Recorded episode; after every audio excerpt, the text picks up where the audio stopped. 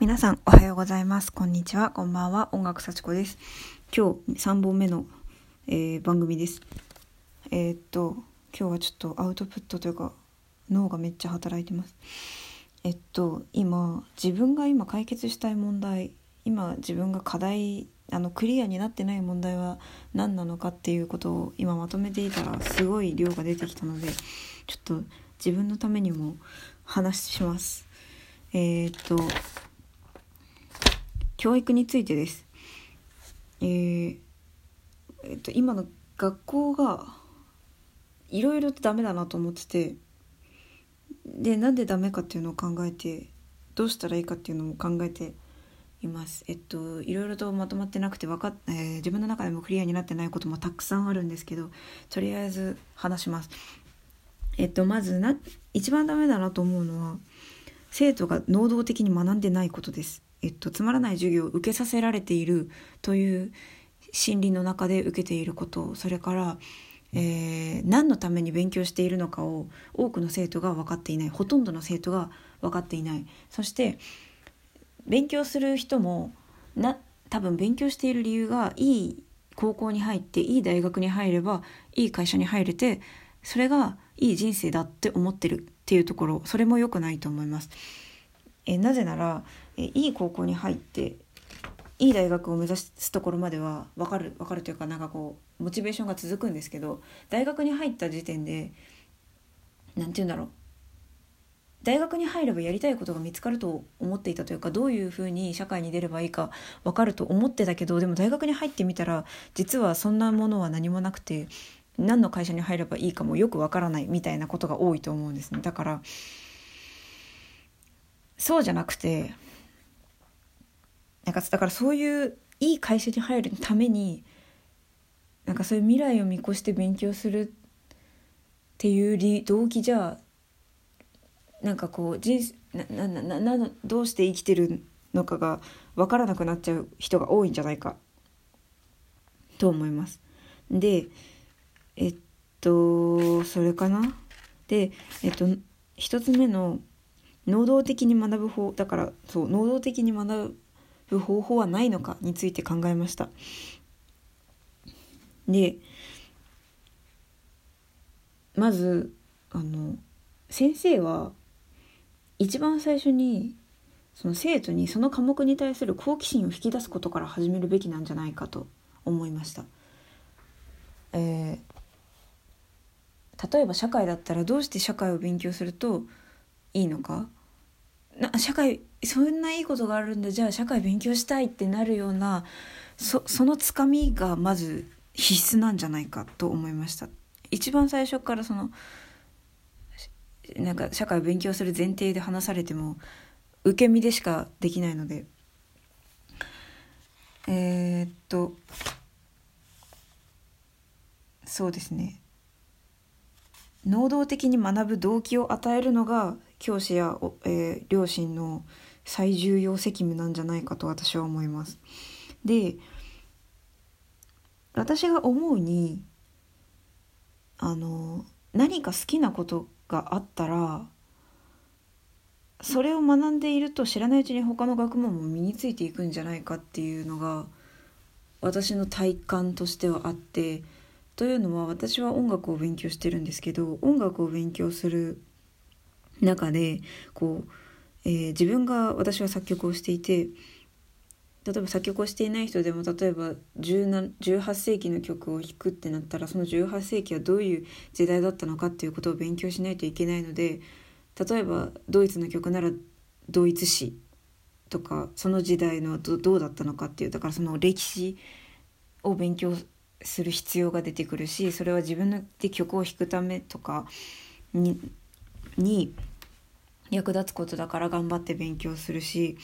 っていう風なことでまず歴史を勉強する。そして音楽と宗教っていうのはすごく密接に関わっているので宗教についても勉強することになる。そして、えー、その言語その場所その曲が作られた言語とところの言語っていうものにも興味が出る。そして例えばその曲が文学が引用されていたり文学が用いられていたりしたら文学がにもえあの興味が出る。で私の場合作曲で作曲っていうのはなんかもういろんなところから作曲にはエッセンスを持ってくることができて例えばあの自然科学の中で見つかった法則を作曲に当てはめている人とかがいてなんかそういうことに広がるとこう自然科学だったり数学だなんてもうダイレクトに作曲に持ってくることができるし音楽で社会に対して意見を発信している人もたくさんいるのでそうなるとこう社会とか経済のことにも興味がいくしあのすごく遡れば最初音楽ってあの人間のための音楽じゃなくて宇宙の調和を表すものとして作られていたので宇宙とかにも興味がいくしってことでこうなんか私の場合作曲をしていることであのこの世の全てのものに興味がいくんですね。でこれって作曲だけなのかな？わからないんですけどなんか何かを突き詰めたらなんかそれってどんどん広がってってこうどんどんどんどん知識って増えていくんじゃないかなっていうのが私の意見で何て言うんですかねどんなものも独立してその世界に存在しているわけじゃなくていろいろなものの影響を受けて存在しているのでだからその好きなことをあのどんどんどんどん突き詰めれば突き詰めるほどそのことは深くなっていくし広くもなっていって自然とその他の学問のことも身につくんじゃないかなって思います。でそその前提があるというか全てのものはつながってて自分が好きなことと今勉強してる例えば社会とか理科とか数学っていうのはつながってるっていうことが理解できれば能動的に勉強ができるんじゃないかなっていうのが私のまず一つ目の意見ですね。でそれを子供の子供っていうか中学生のうちに私は中学生とか高校生の時には全くそのことは気づいてなくてその音楽と全てがつながってるって気づけたのは大学生だったのでもし私が今戻りたくないけど中学とか高校に戻ったらなんかめもうこの時間をでいかに学べるかっていうことになって先生を占領するくらいこうたくさん質問すると思うし能動的に話が聞けると思うんですけどただその中高生にまだ難しいのであればその教師が先生方がまず最初にその科目に対する好奇心を引き出すっていうこと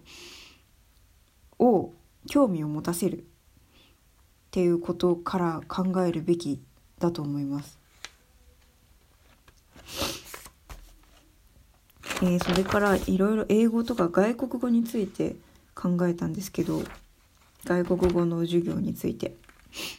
で私はドイツ語を結構頑張って勉強したのでで英語はまあ中高で勉強したって感じなんですけどえっといろいろ見ていると英語とか外国語っていうのは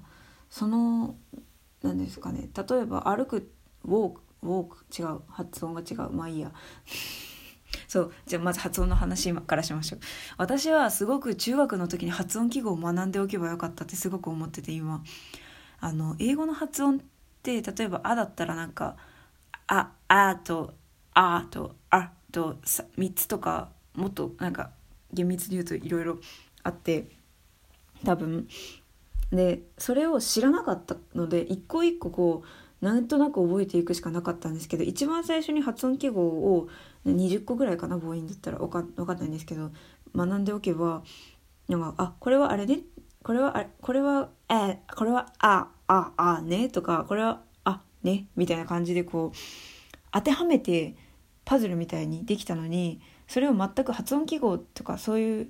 母音の発音についての知識を全く持ってなかったのでなんか一個一個覚えていくしかなくてそれで今もあのその正しい発音が身についていないっていう状態なので発音記号はやった方がいいんじゃないですかねと思います。あとあの英語を勉強する時にこう毎回こう日本語の訳をするんですけどなんかそのなんか無理やり英語の世界観を日本語の世界観に当てはめようとしていたことがなんか、えーと、英語の上達を妨げていたんじゃないかっていうのを、えーと、本を読んで思いました。なんかあと後で本の題名言いますね。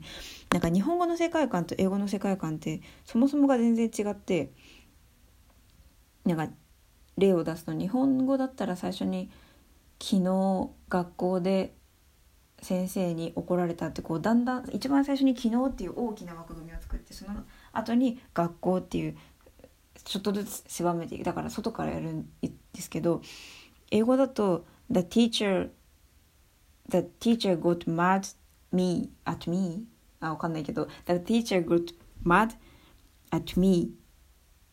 at the school yesterday」みたいな感じでこう一番最初にこう先生がいて私になってでだんだん広がっていくっていうそういうなんか逆なんですね世界観が。でしかも日本語だったら怒られたっていうけど英語だったら大抵先生が怒ったっていう風に言うしなんかそういう何て言うんですかね英語の英語の眼鏡をかけて英語をしゃべるっていうか日本語の眼鏡をかけたまま英語をしゃべろうと思うからこう行き詰まりが生まれるような感じがしてそれを最初に教えてほしかった。ですね。日本語の世界観に無理やり英語を当てはめてもなんか窮屈っていうかなんか違うっていうままずっとずっと詰まったままいってしまうと思います。あとえー、っとあそう。えっと最近動詞には怖いイメージがあるよっていうのを見て怖いイメージっていうのはなんかあ私ちゃんと把握してないんですけど例えば「get」っていう動詞だったらなんか日本語に訳すといっぱいあるじゃないですか。なんか手に入れるとか買うとかなんかいっぱいあって9個とか10個とかなんかそれを全部覚えるの無理だから諦めるけどでも本当はその動詞にはなんか普遍的なイメージみたいなのがあってそれであのネイティブの人は使っててでそういうのを最近なんか絵で表した本とかが結構出てるみたいでそういうのをその怖いイメージを知っていればもう学習ってもっと楽だと思います。なんかだから日本語の言葉で覚えるんじゃなくてそういう抽象的なだけどふあの共通するイメージっていうので覚えるっていうのが大事だと思います。あとすごく大事だと思うのはえっと話せる感を話せる感成功体験をさせる。なんかずっと話さないままただ授業を受けてか書くだけで終わってたら多分学校卒業したら話せなかったで終わると思うんですけどあのこの前のあのエピソードで話してますけど話せる話せるって通じるって思った瞬間あのめとってもポジティブになれるので英語に対して。だから話せる私話せるっていう感覚をというか成功体験英語の成功体験をあの感じさせてあげてほしい。あとすごく大事なんですけど失敗を恐れさせない育て方をしてほしい。というかしたい。私ももしその立場になるなら。正しさよりも伝わるかどうかの方が絶対に大事だと思うんですね正しくなかったらテストでは罰だけどでもそれで通じるなら日常会話では別にいいいいしそこの線引きをちゃんとテストでは罰だけどでも通じるからあの勇気を持って話してねっていうそこのカバーをいっぱいししてあげてほしい。で間違えたら褒めるっていうなんかもう制度っていうか毎回間違えた子には褒めるみたいなことをしてあげてほしいなんか間違いを恐れる子供になあの人になってしまってはとてももったいないそれを学校で学習間違えると恥ずかしいから間違えないくらいなら発言しないとか挑戦しないということを学校で子供のうちに学んでしまう学習してしまうのはすごくもったいないというか残念なことだと思うので。間違えたらその間違えたこと答えを言った勇気を褒めてあげてほしい。うん。でいろいろもし私が教師になったらっていうことでシステムっていうかを考えてみたんですけど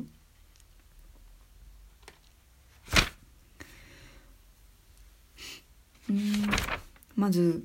最初に発言した人ボーナスっていうのはどうでしょう？なんか最初に発言した人っていうかなんか質問ある人って言ったら「はい」って手挙げて最初に発言した人はなんかとにかくボーナス。なんかだからとにかくやってみるっていうかなんか何にも考えてなくても手を挙げてみるくらいのそのある意味バカになるというか度胸をつけさせたい。人の顔を伺ってこう発言してもあるけど言えないみたいなその空気を学習しないでほしい。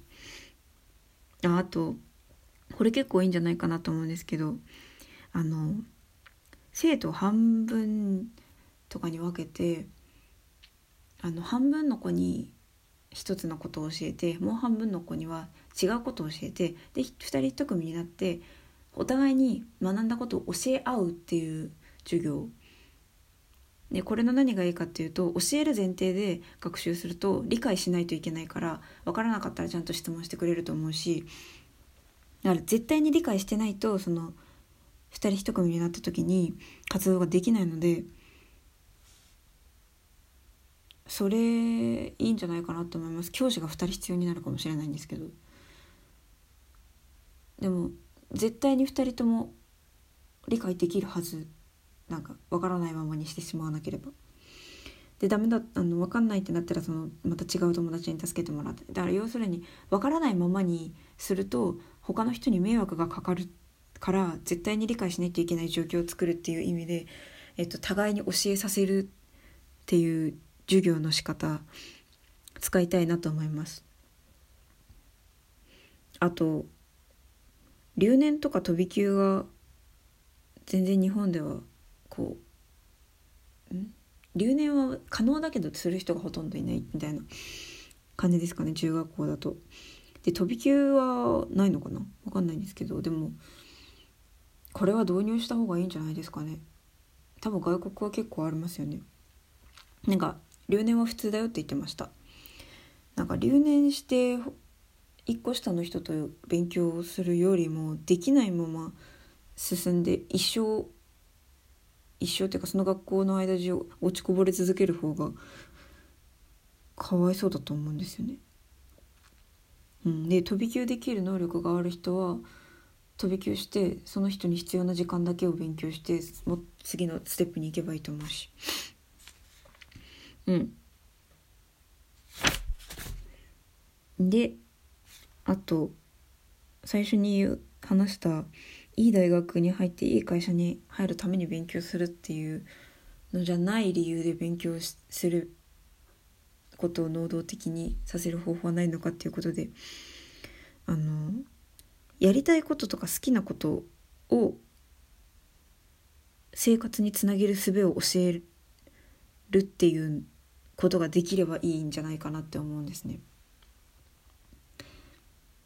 うん。どうする？なんかそのいい会社に会社に入ることでしか生活ができないと思っている人が多いと思います。私も正直あの会社に私は会社に入る気が全然ないんですけどそれで生活できる保証はないですけど生活する気でいますけどうん。なんかそれはなんかいろんな人のいろんなことを勉強したから今こういう気持ちなわけでで学生の間もうちょっと1年3ヶ月くらいかな時間があるのでその間に生活の基盤を好きなことで作ろうとは思ってますけどなんかそういう働き方というかその好きなことをどういう可能性があってでどうやって生活していく食べていくにできるのかようにできるかっていうその術を教えられないんですかね学校で。って思います。私は全く学校ではそれは習わなかったですね。いろいろなんか本とかメンタリスト DAIGO とかから教わりました。それだけですね。いやでも本当に教わってよかったですけど。はい。はい。お付き合いいただきありがとうございました。なんか皆さんも自分の中で何が今考えているテーマというか頭の中にあって解決していないことなのかっていうのを書き出してみてたりするといいんじゃないですかね。実はそれはもう社会の日本のテーマだったり世界のテーマかもしれないしそれに自分なりの答えを出して発信できればでそれが実現可能だったり画期的だったり新しかったらそれは大事な一歩になるし必要な人材になれると思いますはあありがとうございました。え20分も喋ってる？あありがとうございました。またお会いしましょう。